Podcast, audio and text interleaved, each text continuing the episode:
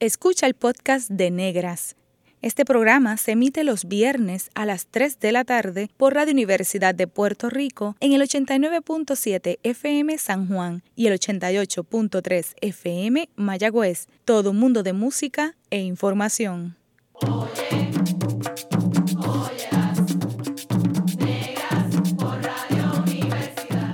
Cadena Radio Universidad de Puerto Rico presenta Negras, producido por Colectivo ILE, un espacio para visibilizar proyectos antirracistas y educar de forma crítica e informada sobre la negritud y la racialización.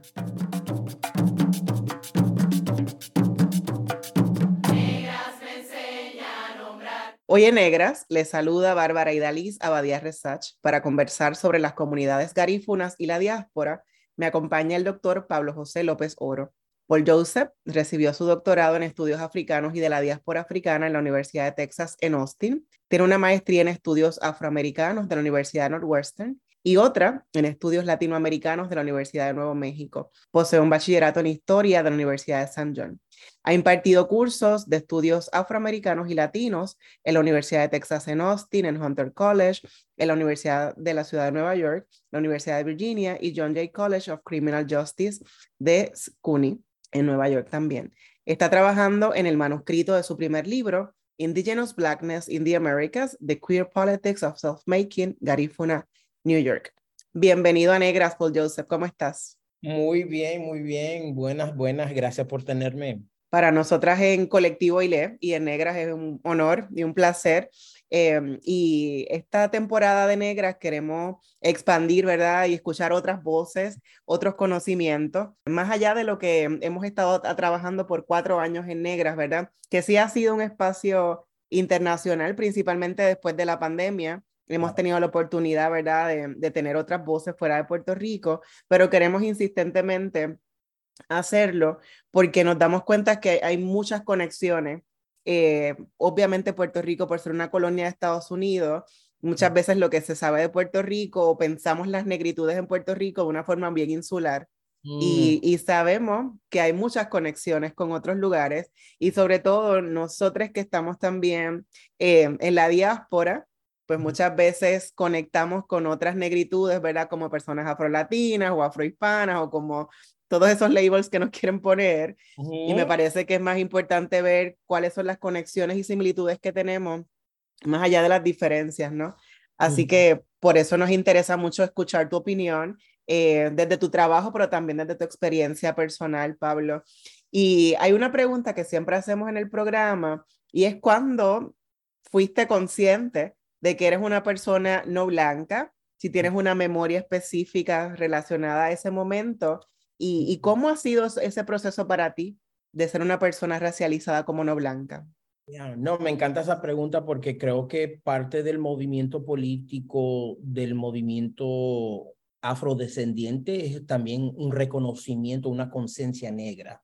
Y es una conciencia que bastante de nosotros tenemos muchas experiencias. Creo que si nos sentamos todos los afro-latinos, latines de, de las Américas, creo que en ese momento, um, bien France Fanon, ¿verdad? Um, ese momento que alguien nos dice, nos llama, nos grita, como dijo Victoria Santa Cruz, no, negro, negra, y creo que en el contexto de Centroamérica es algo que se mira bastante fuerte porque el proyecto racial de mestizaje crea esta como es como una, es una narración falsa, pero crea este poder de pensar que lo negro está tan fuera de la identidad nacional que tiene que venir de, otro, de otra parte, ¿verdad? Entonces, por ejemplo, los negros en Centroamérica experiencian bastante anti, anti-negritud, pero racismo basado que todos los negros están en la playa, ¿verdad? Y para mí este momento es importante porque en el contexto de Centroamérica, el Caribe tiene una presencia de negritud en Centroamérica, ¿verdad? De que es el único espacio a donde hay comunidades negras. Y para mí, como soy de la diáspora, ¿verdad? Nacido, criado en Brooklyn, New York, es un diferente, bastante diferente el, el tema de ese momento. Pero el momento creo que para mí fue actually en Brooklyn, ¿verdad? Con, con una compañera puertorriqueña um, que no era descendiente de Arthur Alfonso Schoenberg, um, era pelo rubio, ojo verde, bien blanquita. Y ella siempre me pasaba llamando negrito, negrito. Ajá, negrito, buenos días, negrito, ¿cómo está, negrito? Y un día yo fui a la casa y le dije a mami, fíjate, mami, que hay una muchacha que me pasa llamando negrito, no sé por qué, si ella sabe que mi nombre es Pablo, porque me pasa llamando negrito. Y me recuerdo en la cocina que mami se puso bien, bien, bien enojada, y no conmigo, pero me dice a mí, no dejes que nadie te llame negrito, vos tenés nombre. ¿Verdad? No sos morenito, no sos negrito, no sos nada de eso, tenés un nombre, ¿verdad? Porque en un contexto centroamericano eso tiene mucho que ver, ¿verdad? Como, como el, el, las generaciones de racismo, ¿verdad? Que se existe en Honduras y existe en Nicaragua, en Guatemala, en Costa Rica, Panamá y Belice, porque la negritud existe afuera de la identidad nacional. Nacional, sí. Entonces, marcando eso como algo, vos sos, vos sos diferente, ¿verdad? Tenés el cabello rizado, tenés la nariz, tenés el color, ¿verdad? Entonces ese momento pasó en Brooklyn, ¿verdad? Y yo creo que para mí la conciencia negra es algo que viene del hogar también, ¿verdad? Porque nosotros, una familia garífuna, somos negros indígenas, tenemos la identidad de ser negros y indígenas a la misma vez, no los separamos, no como a las 8 de la mañana soy negro hasta el mediodía, tarde son cosas que pasan a la misma vez, ¿verdad? Entonces yo platico mucho sobre la historia de mi papá porque, bueno, mi mamá y mi papá son los dos son caribeños de la costa caribeña de Honduras y papi era alguien que tenía un retrato de Marcus Garvey, ¿verdad? Y Joseph Satouye. Y Joseph Satouye era un guerrero garífuna muy famoso en una batalla en San Vicente, donde los garífunas ganaron en contra de los ingleses. Entonces, mucho de la diáspora de los garífunas ha sido una diáspora de resistencia, ¿verdad? De, de sobrevivir en, en todos estos momentos, ¿verdad?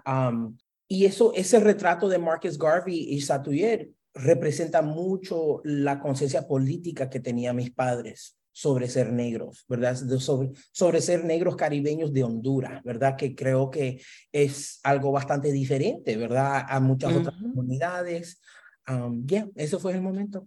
Qué interesante. ¿Qué edad tenías más o menos, Pablo, cuando esa muchacha te llamaba así, negrito, negrito?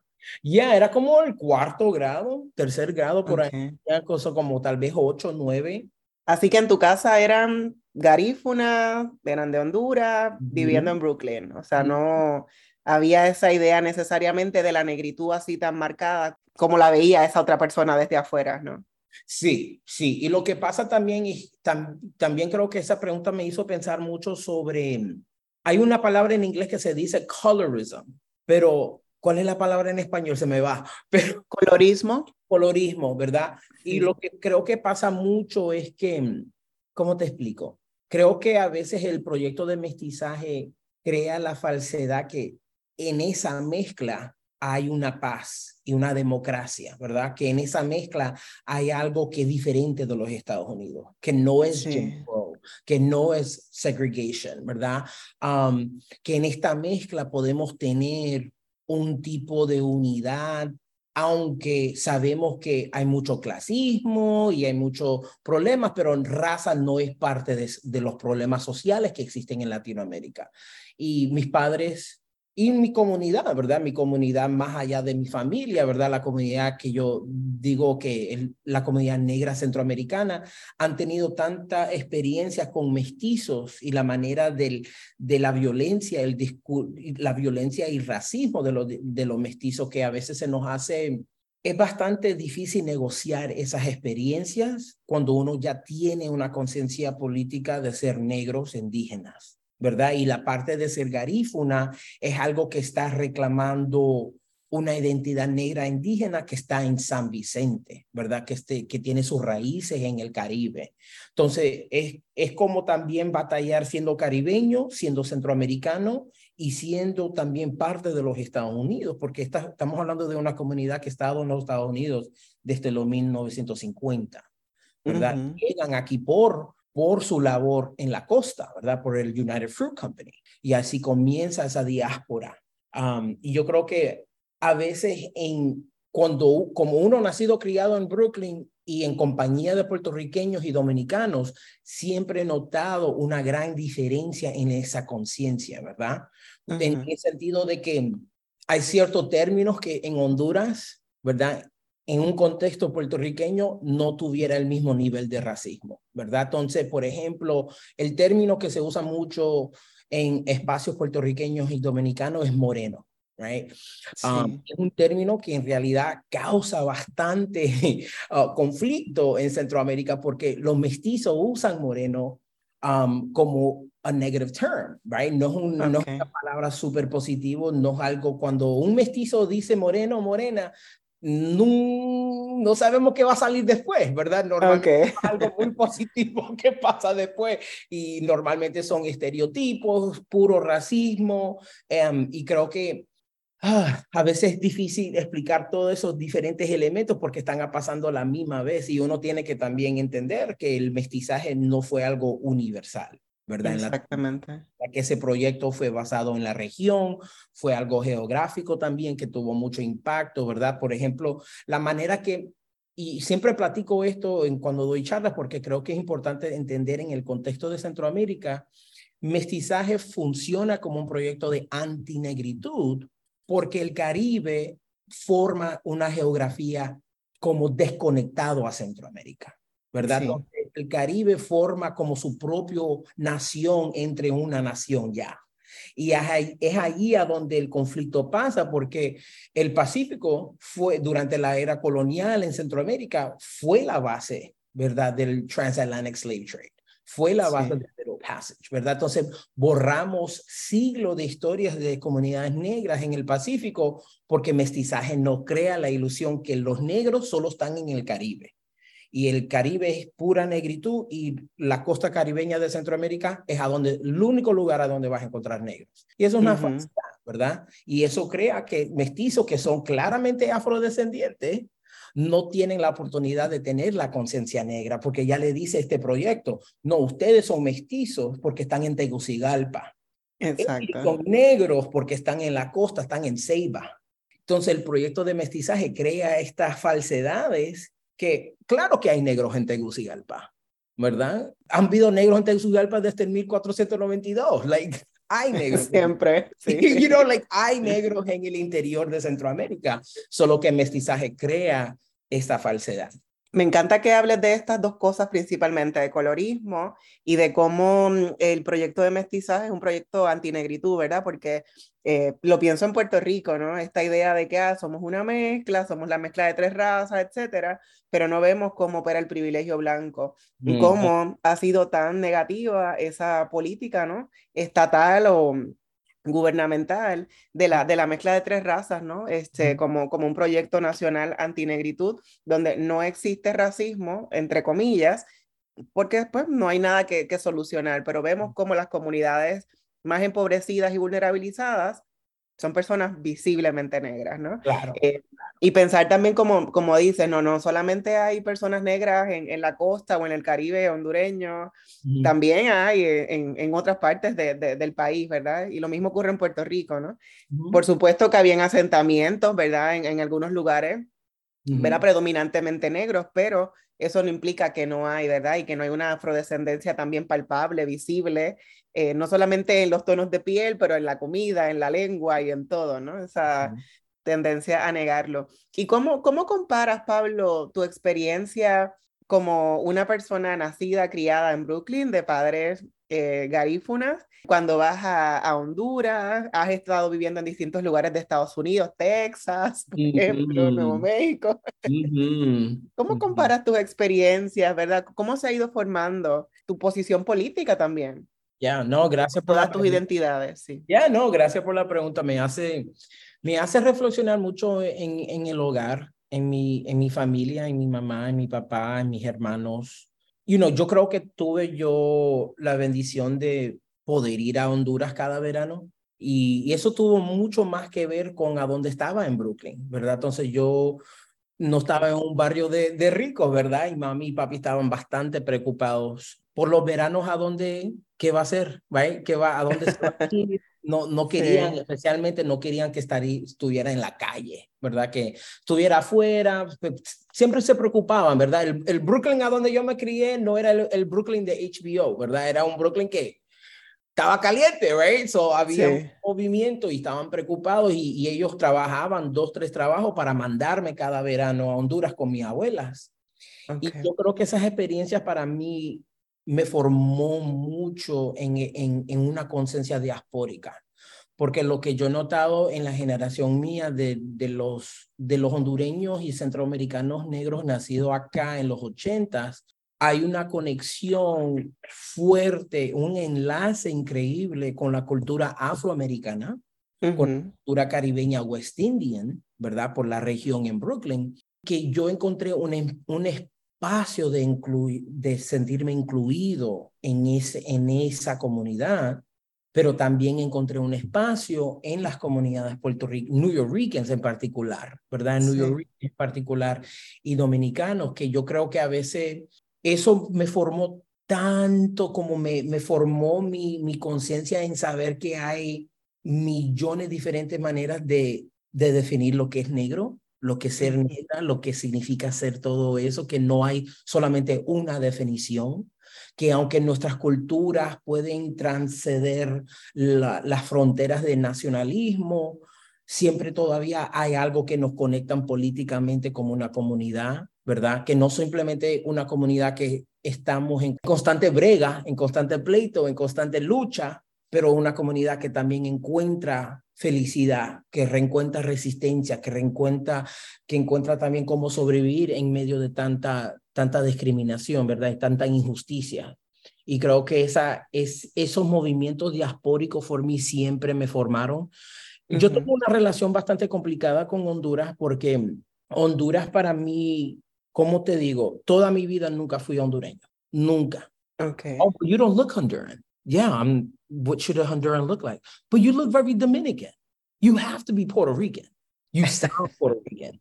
Bueno, ya, yeah, me crié en Bushwick, so el español sí. no va a tener un cantadito, right, boricua. Me crié en una iglesia pentecostal a donde todo el mundo era de Puerto Rico, right?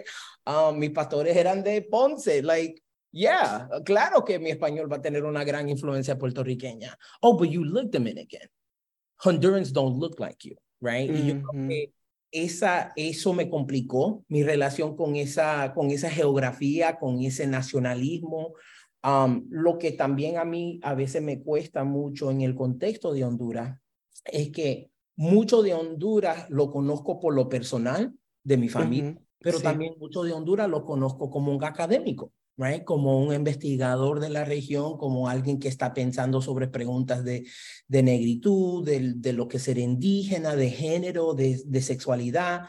Todo eso me, me, ha, me, ha, formado una conciencia diaspórica, pero también me ha formado una conciencia intelectual, a donde estoy tratando de entender cómo el proyecto de nacionalismo mestizo siempre de su fundación y sigue siendo un proyecto antinegro, anti-indígena, ¿verdad? Y es un proyecto que en, viaja, ¿verdad? Es un proyecto que viaja a los Estados Unidos, ¿verdad? Porque nosotros sí. venimos con eso, ¿verdad? Cuando veo, cuando escucho las historias orales de comunidades garífunas y creoles en los Estados Unidos, la gente se está yendo de Honduras, de Nicaragua, de todos estos países centroamericanos por el racismo, no uh -huh. solo por la corrupción, y creo que, you know, Centroamérica siempre está en crisis, ¿verdad? Siempre hay un, algo se está quemando, hay un presidente robando, siempre hay algo, ¿verdad? Hay una guerra civil que ha durado dos décadas, siempre hay algo. Uh -huh. Y eso quita el enfoque de que, oh, hay este otro problema social que no lo podemos ver porque pensamos que estamos en un, en un país a donde esto no debería ser un problema social, porque Exacto. el nacionalismo no, nos dice, y lo cual en Centroamérica no tenemos esa tercera raíz, ¿verdad? Entonces esa tercera raíz, el proyecto de Centroamérica de mestizaje lo borra desde el inicio, ni habla de los negros coloniales, ¿verdad? Ni uh -huh. habla de los porque hay tantas diferentes diásporas negras que pasan en Centroamérica, ¿verdad? En la, eh, varias, varias diásporas durante la era colonial. Después de independencia tenemos bastante migración del Caribe a Centroamérica. Y después de, de United Fruit Company, estamos viendo un transnational movimiento, ¿verdad? Entonces, creo que mucho está pasando en ese contexto y eso me ha ayudado como poder ver diáspora de otra manera y de, no, no de la manera del norte, pero de una manera hemisférico, ¿verdad? Entonces, estoy pensando en la hemisphere, estoy pensando en, porque este Global North y Global South, bueno, el Global South también está en el Global North, right? Exacto. Y, y tenemos nuestras experiencias aquí, yo creo que eso, esas historias valen mucho. Pablo José, no todo el mundo conoce sobre las comunidades garífunas. ¿Podrías explicarle a la audiencia que nos escucha dónde ubican, cómo describes las comunidades garífunas? Claro que sí. So, la comunidad de garífunas, o como se dice en garífuna, garinagu, um, somos una comunidad negra indígena que tenemos nuestro origen en el siglo XV en, en el pequeño isla caribeña de San Vicente lo que se sabe de los archivos de los ingleses, también de historias orales, de tradiciones orales, que San Vicente fue como un tipo de tierra prometida donde los garífunas eran, no eran esclavos, ¿verdad? Y yo creo que esto es parte, un, un, punto muy importante, eh, lo que yo digo en inglés, Garifuna Political Imaginaries, like, el imaginario político, ¿verdad? El sujeto político de los garífunas que nunca fuimos esclavos, a veces causa un poco de tensión para mí intelectualmente porque creo que esa frase causa bastante tensión en la diáspora, crea un poco de hierarchy, ¿verdad? En lo de que, bueno, somos, mm, somos negros, pero somos especiales porque no pasamos por esta, por esta historia que la mayoría de los negros en, en las Américas pasado. So, ese, esa frase a veces estoy, tengo un poco de conflicto con esa frase porque para mí intelectualmente la esclavitud comienza desde el continente, ¿verdad? Entonces, desde la entrada al barco, ahí inicia el, el, la esclavitud. Um, y Orlando Patterson platica mucho de eso, ¿verdad?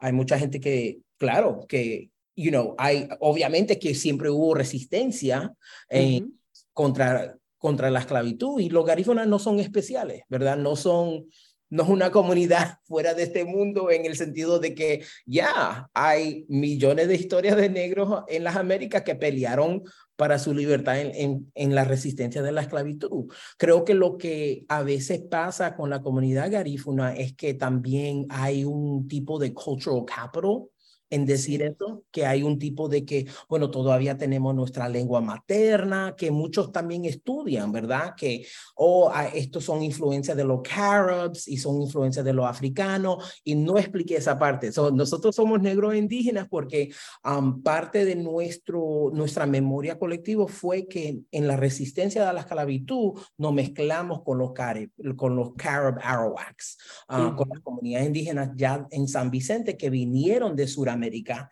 en ese río de Orinoco por Venezuela y todo, porque San Vicente queda pegadito a, a Venezuela.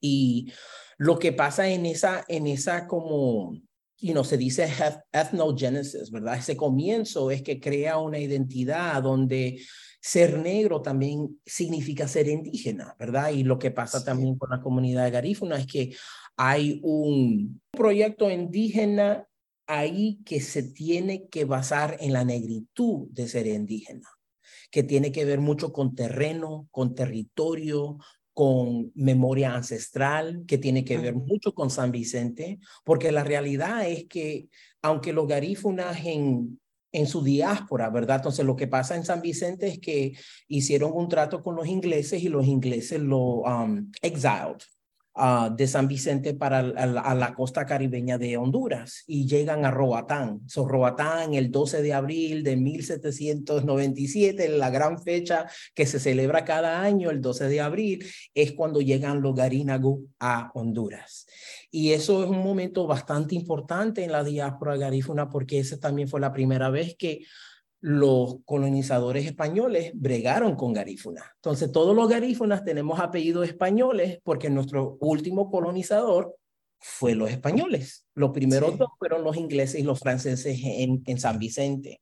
So, hay una historia ahí bastante complicada, una historia colonial ahí, porque también um, parte del, del, trato en San Vicente es que los garífunas, como eran self-governed, ¿verdad? Um, también peleaban por su self-government, ¿verdad? Ah, y parte de la memoria colectiva es que era, éramos guerreros, ¿verdad? Ese retrato que te platiqué de mi papá que tenía de Joseph Chatouillet en la sala, era un guerrero, ¿verdad? Era un guerrero y nosotros sabemos, pensamos mucho de nuestros ancestros como guerreras, guerreros, personas que están en resistencia y eso causa bastante impacto ahorita, hoy en día, cómo pensamos nosotros como garífunas ah, y cómo pensamos también en, en, la resistencia de problemas sociales y las injusticias sociales, ¿verdad? Entonces, pienso yo inmediatamente de este momento, hace dos veranos, cuando secuestraron Um, creo que fueron seis garífunas activistas de, de, los terrenos ancestrales del triunfo de la cruz.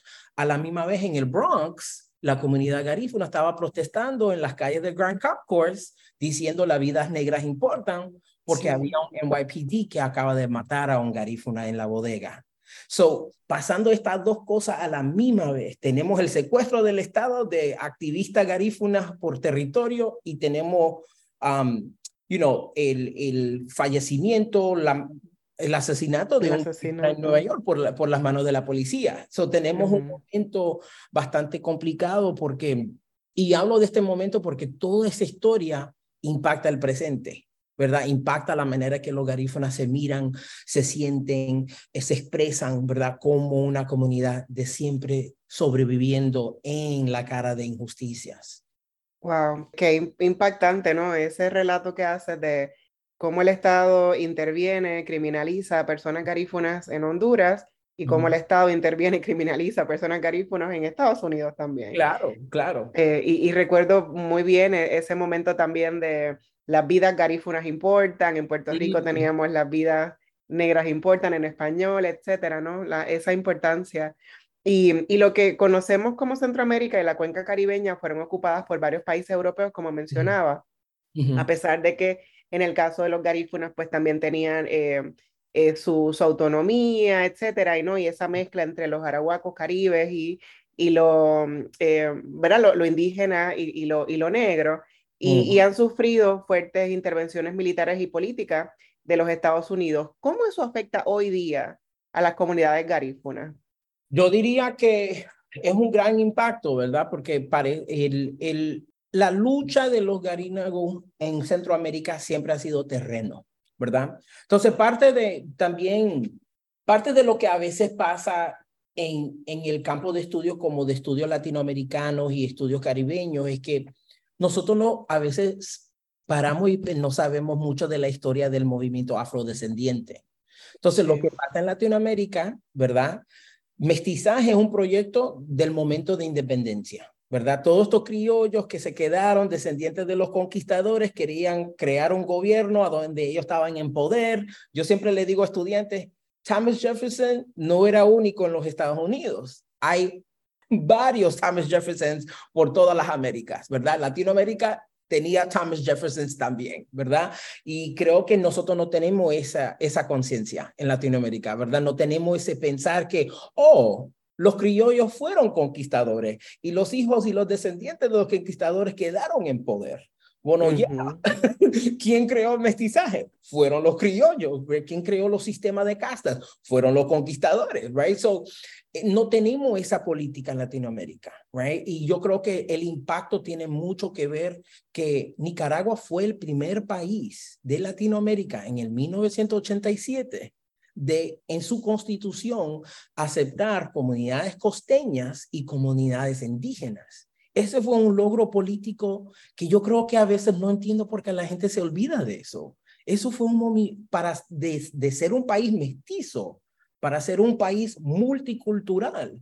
Eso es un logro, es un civil rights movement, right? Like eso es un civil rights movement enteramente para los afrodescendientes en Latinoamérica, para que un país que la mayoría de su población es negra y indígena reconozca en la constitución que formaron parte de la nación. Eso fue un logro súper increíble y se hizo con el activismo de los creole y los garífunas en la costa de Nicaragua.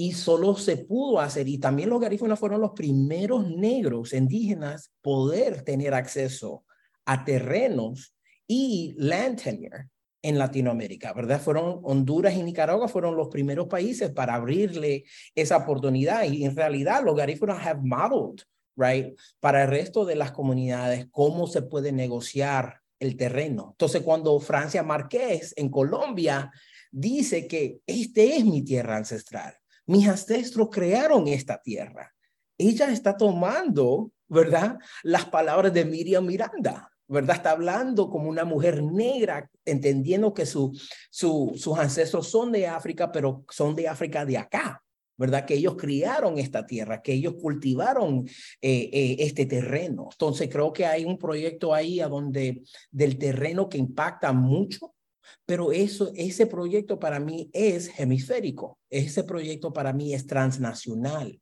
porque aunque no hay territorios en Nueva York, no hay terreno ancestral en Nueva York, hay memoria ancestral en Nueva York. Y es ahí a donde es el cambio, ¿verdad? Entonces, el cambio para mí, este, la pregunta de cómo, cómo impacta lo político, es que los garinos tienen que encontrar otra manera de políticamente crear un espacio de ancestralidad, ¿verdad? Para mí en Nueva York, los garífunas usan mucho memoria ancestral para poder conectar sus ideologías, sus tradiciones, sus prácticas, su lengua, a través de no solamente el terreno, pero también del performance, ¿verdad? También de ser garífuna, de bailar los tambores, de, de también tener clases del idioma garífuna, ¿verdad? En The Bronx, en Grand Concourse, en Harlem, ¿verdad? Entonces, eh, creo que ahí hay algo que es siempre transnacional. Me encanta. Y entonces, después de la pausa, vamos a regresar con esta clase magistral que me estás dando, Pablo José, sobre los garífunas. Y me encantó sobre todo esta idea del territorio y que el territorio también puede ser la memoria, ¿no? Y las historias orales. Así que en breve regresamos con Negras y continuaremos dialogando con el doctor Paul Joseph López Oro en torno a las comunidades garífunas y la diáspora. Sigue en sintonía con Radio Universidad de Puerto Rico.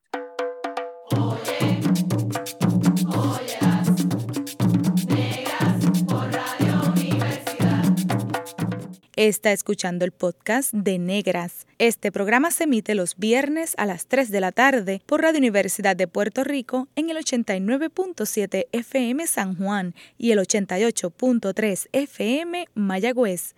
Todo mundo de música e información.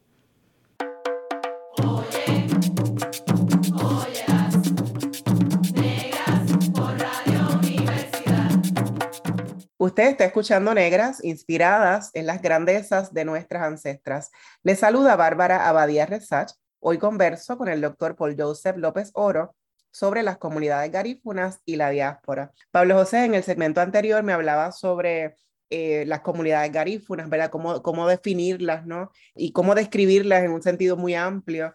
Y sobre todo me hablaba sobre el tema de, los derechos de tierra, de espacios, ¿verdad? Que han sido una de las luchas que han librado las personas garífunas históricamente. Y cuando están fuera de ese territorio eh, ancestral, pues se queda más en, la cuestión de la memoria, eh, en las historias orales. ¿Me puedes hablar un poco más sobre, sobre e, ese sentido, ¿verdad? De, de garifunidad, no sé cómo decirlo, de, de ser garífuna, ¿verdad? Este, fuera del territorio ancestral? Mm, claro que sí, claro que sí. Entonces, yo llego a este momento del, del territorio ancestral, historias orales y la memoria a través de mi trabajo, ¿verdad? A través de mi fieldwork. So, cuando estuve en Nueva York, um, participaba, asistía a muchos eventos culturales, a donde los garífunas siempre estaban hablando de sus ancestros, siempre hablando de los ancestros, y yo me quedé, me quedé bastante curioso con, bueno, cuál es este proyecto de invocar los ancestros en cada respirar y cuál es la presencia política e intelectual y cultural que están teniendo los ancestros, ¿verdad? Y creo que lo que se ha demostrado en los espacios públicos de Nueva York es que la cultura garífuna es una cultura que viene de siglos y siglos del Caribe y Centroamérica, que tiene una resistencia, ¿verdad? Y esa es la parte del, del political imaginary que estoy explorando mucho, porque parte de esa resistencia tiene que ver mucho con, el, con la ideología de que nunca fuimos esclavos. Entonces tenemos esta cultura que no tuvo la plaga de esclavitud, ¿verdad? Porque todos sabemos que parte de la, institución de la esclavitud fue romper estas tradiciones, fue romper, quebrar violentamente la cultura, la lengua de, de varias tribus africanas en las Américas, ¿verdad? Entonces, um, parte de ese orgullo garífuna es que, bueno, todavía tenemos la lengua maternal, ¿verdad? Y esa lengua maternal es una lengua ancestral, que pasa a las generaciones. Y creo que aunque la mayoría, y también tenemos que, aquí es cuando la política de lengua, idioma entra, porque también tenemos que, yo comparo mucho, no que comparo, pongo en conversación la comunidad New Yorker con la comunidad garífuna New Yorkers, particularmente con la política de lengua. ¿verdad? Porque la mayoría de garífunas nacidos y criados en los Estados Unidos, especialmente en Nueva York, no dominan garífuna como un idioma de comunicación al diario. Pero lo dominan como los New Yorkers dominan español, ¿verdad? Culturalmente, ¿verdad? A través de una herencia, una herencia lingüística que se pasa. Entonces, mucho de eso tiene que ver que los public performances de Garifun, de ser Garifuna, la Garifunidad, tiene que ver mucho con esa memoria ancestral, tiene que ver mucho con cantar en Garifuna. Aunque uno no sepa las, las palabras, traducciones al 100, se practica, se hace. Entonces, parte de, esas, de esos performances tiene mucho que ver para las futuras generaciones de poder seguir con las tradiciones, seguir con los cantos, seguir con los tambores, ¿verdad? Que no simplemente los tambores, porque lo que pasa también es, y, hago esta, e, este tipo de como criticism o crítica en el trabajo, es que parte del anti del anti, anti negro racismo que pasa en Centroamérica es que el negro se sabe para bailar que el negro se que se sabe bailar y tiene un contexto sexual, ¿verdad? Que rico, ¿verdad? Que la cultura negra es bien rica. Sí, bastante rica, pero también no significa que no tiene un proyecto político, ¿verdad? Que no que que esos tambores no solamente son de celebración o de gozadera, lo cual yo también, you know, para mí yo pienso que la gozadera es político también, ¿verdad? Que, hay, que, que tiene que ver gozadera en esos momentos para poder continuar y seguir en la brega. Pero creo que lo, lo que yo he visto en mi análisis sobre la memoria ancestral es que es algo que se lleva con uno en, en, en su ser, que lo que, you know, you carry it in your flesh, right? Um, it's not just an embodiment. Uh, you live it, you perform it, right? Whether you know mm-hmm. the language fully, right? The public performance allows for Garifuna and social memory to enter the space. Right? Y ese, ese momento de entrar al espacio es a donde los garífunas están creando un territorio ancestral, ¿verdad? Es cuando están también haciendo un, un labor espiritual, ¿verdad? Y, y, esa, a veces con esa temática, me, no que me preocupo, pero como no estudio, ¿verdad? Todo al 100, esa parte espiritual, lo veo más como un archivo, lo veo más como un, un self-made archive, un embodied archive, que los garífunas usan de una manera de proteger, pero también de, de, de preservar su cultura, ¿verdad? Para mí la pregunta, la pregunta política que tengo para el, para este libro, ¿verdad? Sobre Indigenous Blackness, The Queer Politics of Self-Making Garifuna in New York, es diaspórico en el sentido de qué hacen las comunidades garífunas cuando no están viviendo en sus territorios ancestrales físicamente, cómo llevan sus ancestros a nuevas regiones, a nuevos lugares, lo hacen a través de sus tradiciones, a través de sus tambores, de su canto, de su baile, también hay una pregunta aquí que quiero empujar más en el sentido de qué nuevos conocimientos vamos a tener si entendemos que todas comunidades afrodescendientes en las Américas son indígenas, ¿verdad? Okay. Cuando cambiamos y cuando hacemos la pregunta, what, what would it mean for all people of African descent from 1492 to the present to understand their blackness, to be indigenous to the Americas. Yo creo que ahí comenzamos a tener nuevos archivos, nuevos conocimientos, nuevos saberes de cómo entender lo que es ser negra, lo que es ser indígena, lo que es ser diaspórico, lo que es ser transnacional. Um, yo uso mucho el análisis de Garifuna Settlement Day, que es un día de asentamiento garífuna en Centroamérica que comienza en Belice y se va para Brooklyn porque lo que pasa en la migración del United Fruit Company es que New Orleans y New York son las bases principales de las comunidades garífunas durante la época de los 60, los 80 y los 90. Um, y es muy importante, eh, importante esa historia porque esa historia también implica el imperialismo de los Estados Unidos, ¿verdad? Es la presencia imperial que crea esa migración para las comunidades uh, garífunas y creole en Centroamérica. Y, y, nunca me olvido de decir eso porque es algo bastante importante porque hasta en el, en el campo de estudios de Latinx Studies, ¿verdad? A donde los centroamericanos no tenemos mucha presencia, no tenemos mucha voz, está dominado, ¿verdad? Nosotros también tenemos una historia imperial. Tenemos una historia imperial con los Estados Unidos. Nosotros venimos, I mean, Ronald Reagan le dio visa a mis padres para venirse a John F. Kennedy, ¿verdad? Like, hay un historial bastante impactante cuando pensamos en Monroe Doctrine. Monroe Doctrine tiene mucho que ver con Centroamérica, right? Entonces, este hasta el trabajo de Logia García Peña, ¿verdad? Alguien que me ayuda a pensar hemispherically, right? ¿Qué está pasando? Que no, estas fronteras que siempre ponemos, no, en realidad no están allí, right? Um, y son fronteras que el, el, el, state lo necesita y lo usa y, y, lo usa para violencia, ¿verdad? Lo usa para matar, ¿verdad? Y quitar vida. Um, no lo usa para crear vida. So I think it's important to think about indigenous blackness through the ancestors, right? Porque yo creo que hay algo importante en el sentido de que hasta en el proyecto del asentamiento garífuna, you know, cuando hago las historias orales, todo el mundo dice, this is what our ancestors did. Esto es lo que hacían nuestros ancestros. Bueno, la realidad es que no tenemos algo que nos dice exactamente lo que pasó, pero lo que sí tenemos es un, un conocimiento interior, ¿verdad? Tenemos un conocimiento interior de resistencia, de preservar, de, de proteger, de, de, de poder también entender que estos performances es para crear un espacio, es para decir también estamos aquí y hemos estado aquí y esta historia es parte de nuestra historia, ¿verdad? Entonces, cuando yo comienzo este proyecto, as a grad student in the Department of African and African Diaspora Studies at the University of Texas at Austin, yo emocionado como neoyorquino, yo me voy al Schomburg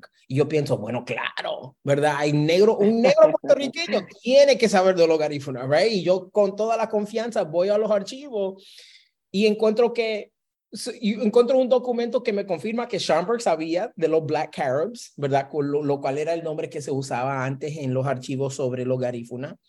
Él los conocía, también lo conoció Zoro Neil Hurston cuando estuvo en Belice, en Honduras. Hay, hay, un conocimiento, pero no había nada en el archivo. No encontré nada sobre los garífonas en Nueva York, pero lo encontré en el Centro de Estudios Puertorriqueños at Hunter College, ¿verdad? Entonces, cuando yo voy a esos archivos, oh, los garífonas hondureños están aquí, no están en el Schomburg. Um, y espero que el trabajo mío cambie esa conversación, ¿verdad? que estén en los ambos lugares, ¿verdad? Que, que hay un espacio para los garífonas en el Centro de Estudios Puertorriqueños, en esos archivos, pero también que hay un espacio para los garífonas en el Schomburg. Y yo, yo uso ese momento en mi investigación para decir, bueno, los garífonas en Nueva York han creado sus propios archivos por décadas, décadas, ¿verdad? con sus public performances, con sus bailes, con las canciones, con los tambores, ¿verdad? Con las tradiciones orales, con la comida, ¿verdad? La comida tiene, la gastronomía garífuna es increíble, importante la diáspora. No solamente, you know, yo creo que comida tiene mucha historia, ¿verdad? Y hay algo bastante importante sobre cómo la comida um, crea una historia oral para los garífunas en Nueva York. Definitivo. Y, eso es lo que haces, ¿verdad? Con, con tu proyecto de, libro, ¿no? Que no solamente integras historia oral, representaciones, redes sociales, películas, textos, culturas visuales para, para descubrir lo político, esas genealogías intelectuales que son tan importantes, como acabas de señalar, y, culturales, pero espirituales también, de mujeres garífunas, estas geografías subalternas de personas garífunas LGBT+, em, toda la vanguardia de movimientos transnacionales garífunas en la ciudad de Nueva York. Y te pregunto, Pablo, además de, de Brooklyn y de Nueva York, mencionas que también hubo muchas personas garífunas que fueron traídas a, al área de, de, New Orleans, ¿verdad? claro. Todavía quedan asentamientos garífunos, o sea, comunidades garífunas bastante amplias en esos sectores.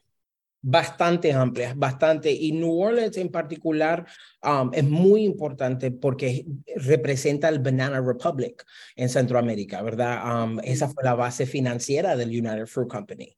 Um, entonces fue muy importante New Orleans. Esas comunidades siguen ahí y también esas comunidades están ayudando a los recién llegados, ¿verdad? La crisis en la frontera, eh, la crisis en la frontera de México en los Estados Unidos una, es una crisis centroamericana, es una crisis negro-indígena, right? Es una crisis que si miramos a tele, you know, Telemundo, Univisión, pensamos, oh, wow, no hay negros que están, se están yendo de Centroamérica, solo son mestizos. Y la realidad es que es la mayoría de las comunidades negras que se están yendo de Centroamérica.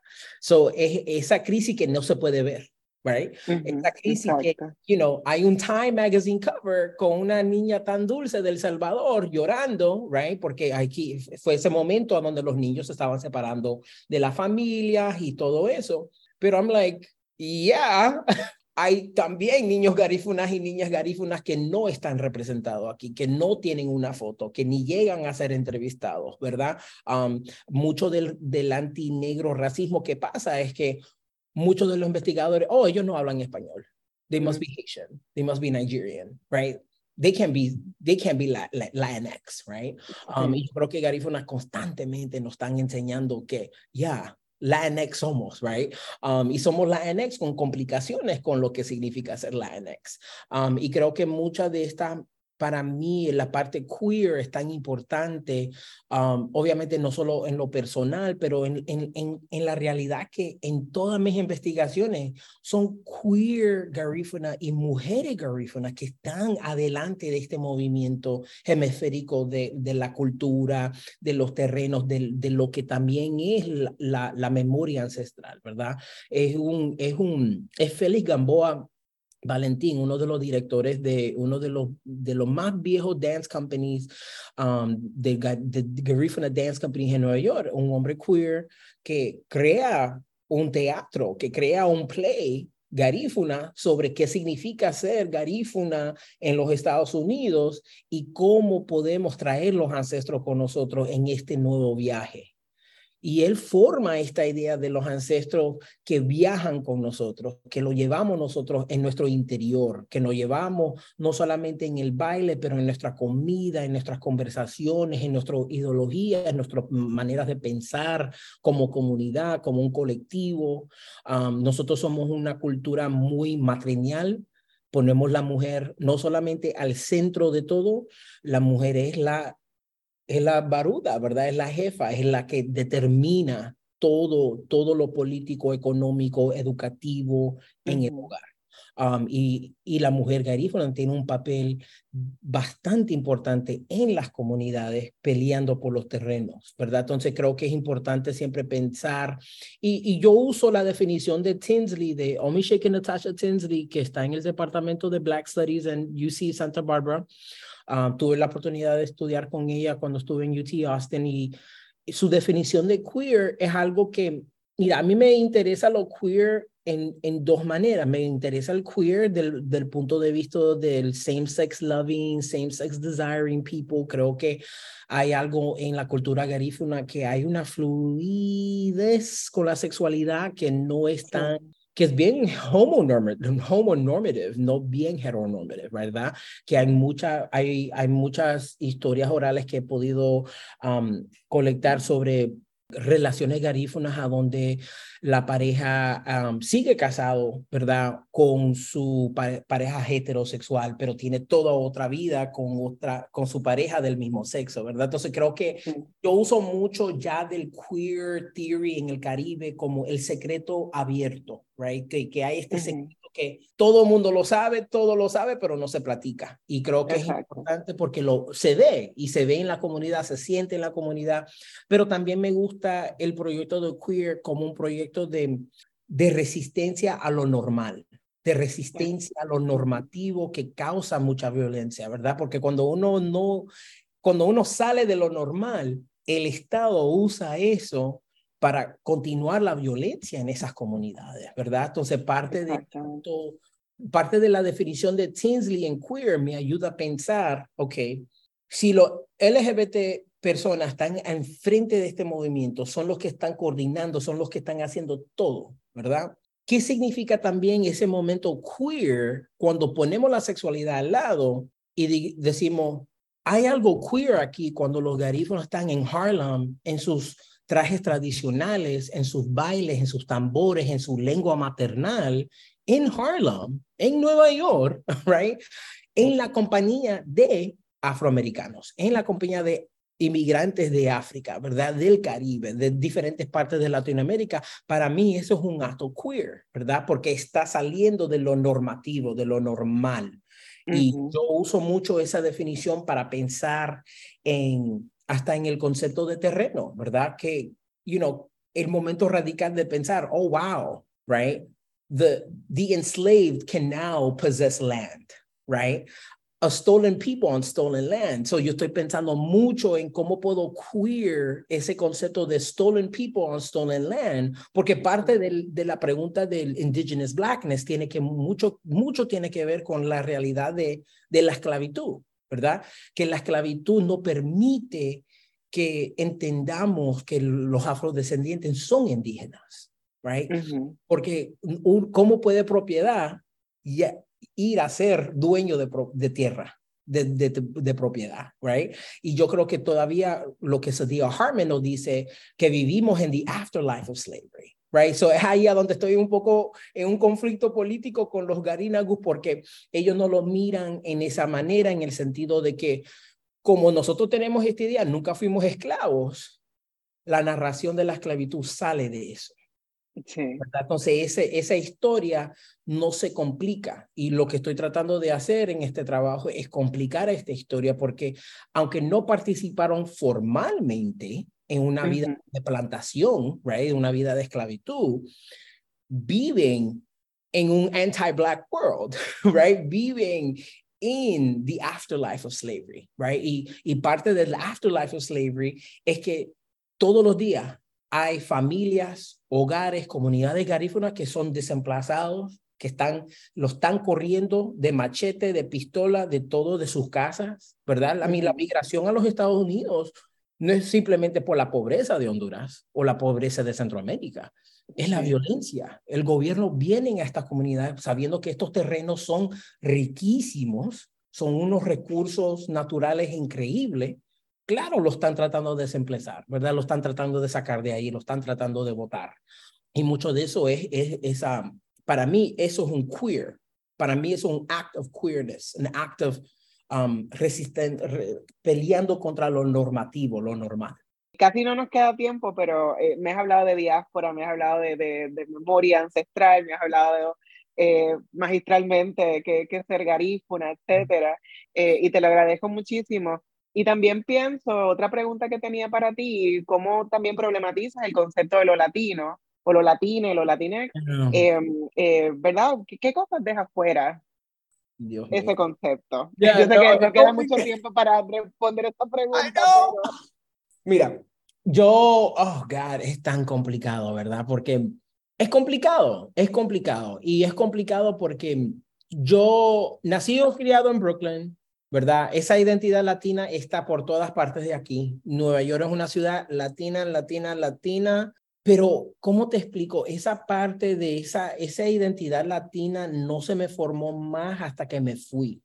So, yo fui a estudiar mi primera maestría en estudios latinoamericanos. En ese momento estaba pasando por mi época de Che Guevara, que iba a ir a Latinoamérica, que iba a arreglar todos los problemas ahí en Honduras. So, me fui a estudiar latinoamericanos y todo. Y, pero ahí de repente noté, ah, no me ven como latino right? So es ahí, estoy con colegas en el departamento de estudios latinoamericano y, la, y lo que yo noté primeramente, here's this black kid from Brooklyn, New York, public housing, poor, working class, immigrant. Y estoy en la compañía de latinoamericanos de los más elite de todo, ¿verdad? Que de los de mexicanos, colombianos, venezolanos que tenían dinero, dinero. Y I was like, apenas tengo para los frijoles de hoy, right? So yo estaba, you know, yo me quedé tan impresionado porque nunca había conocido gente de dinero de Latinoamérica y yo, oh, solo están en las novelas, solo están en las novelas, no, no están en vivo. Y no, están en vivo y están estudiando en los Estados Unidos. so, ahí aprendí que ese proyecto latino no me incluía. Y yo creo que para mí, ese proyecto latino tiene mucho que ver con, con la cultura española, ¿verdad? Tiene que ver mucho con el colonialismo de España, de, de, de... Yo siempre le explico a estudiantes, Americans don't always get reminded that they were colonized by the British. right? African Americans are not called English, but Latinos mm-hmm. are called Spanish all the time, right? that, that is the one identity that reminds you of your colonizer on a daily mm-hmm. basis, right? Well, my last name reminds me of my colonizer on a daily basis. so yo creo que Creo que estamos avanzando, right? Creo que la conversación ha cambiado mucho. Creo que el proyecto de Afro Latinx ha cambiado. Um, Creo que para mí no es suficiente el cambio. Creo que para mí tenemos, no necesariamente cancelar latinidad, tenemos para mí just blow the shit up, blow it up, mm-hmm. right? And start from scratch. Start from, if, if we're going to build a new future where latinidad is going to be present, blow it up and let Black, Indigenous, queer women and non gender conforming people lead the conversation. Um, y es ahí para mí este proyecto de la, la NX es, es bastante complicado, pero exciting con las posibilidades que se puede hacer. Creo que todavía es un proyecto mestizo. Creo que toda la representación no cambia, que el the center of power sigue con los mestizos, right? Like Sofía Vergara and the Jennifer Lopez todavía tienen el poder, pero Gina, you know, Gina Torres or eh, Lauren Velez, right? Afro Cubana, Afro Puertorriqueña, they don't have the power, right? So mestizas, you know, even looking at Hollywood, even looking at, you know, social media, TikTok, right? Queremos tantos cambios con esto de latina, que no nos incluyan los negros ni los indígenas. Pues yeah, porque los mestizos todavía están en poder, están en el centro de latinidad. Um, y creo que ese centro se tiene que blow up. Yeah. Pablo José, ¿con qué sueña? ¡Oh! ¿Con qué sueña? Ay, no. Ay, ay, ay. Sueño en un mundo a donde mis dos padres siguen aquí. Uh, ya, sueño, sueño mucho eso. Um, pero sueño un mundo a donde Black, Indigenous, queer, femme, right? Non-gender conforming people are at the front and not at the back. Um, and if we can be in the back, as long as we, you know, we're doing the work, as long as we're doing the work, pero sueño en un mundo donde todo eso es posible. Como siempre, agradecemos al personal técnico de Radio Universidad por su apoyo en esta edición de Negras. No olviden sintonizar Negras el próximo viernes a las 3 de la tarde. Feliz viernes a todos. Cadena Radio Universidad de Puerto Rico y Colectivo ILE presentaron Negras, asumiendo nuestro justo rol como forjadoras de cambio. Acaba de escuchar el podcast de Negras. Le invitamos a que nos sintonice los viernes a las 3 de la tarde por Radio Universidad de Puerto Rico en el 89.7 FM San Juan y el 88.3 FM Mayagüez. Todo un mundo de música e información.